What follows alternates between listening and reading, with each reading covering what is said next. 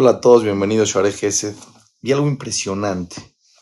Dice Ravolve que todas las bendiciones que la persona tiene en su vida es cuando Hashem te muestra la sonrisa de su rostro.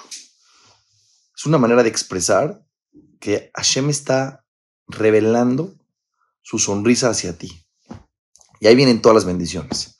En la Torah, cuando la persona está pasando por una situación que no comprende, difícil, de un reto, la Torah lo expresa como que Dios está ocultando su cara porque la persona entra en una situación donde aparentemente dice, ¿por qué Hashem no está al pendiente de mí?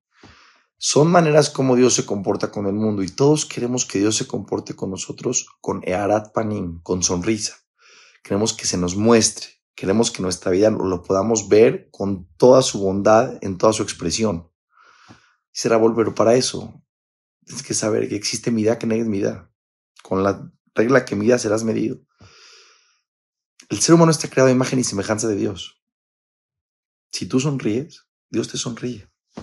Tu rostro tiene una fuerza impresionante. Ves a otra persona.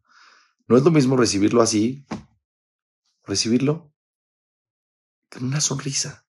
Tu sonrisa es tu luz. No se la quites a nadie.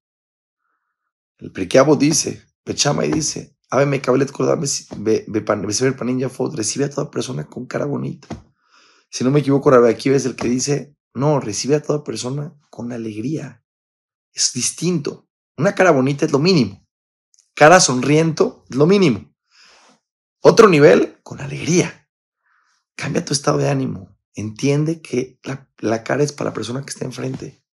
Trabaja un jamín grande en Kellen, trabajaban por años cómo veo a las, cómo los saludo a las personas, cómo les muestro mi rostro a las personas.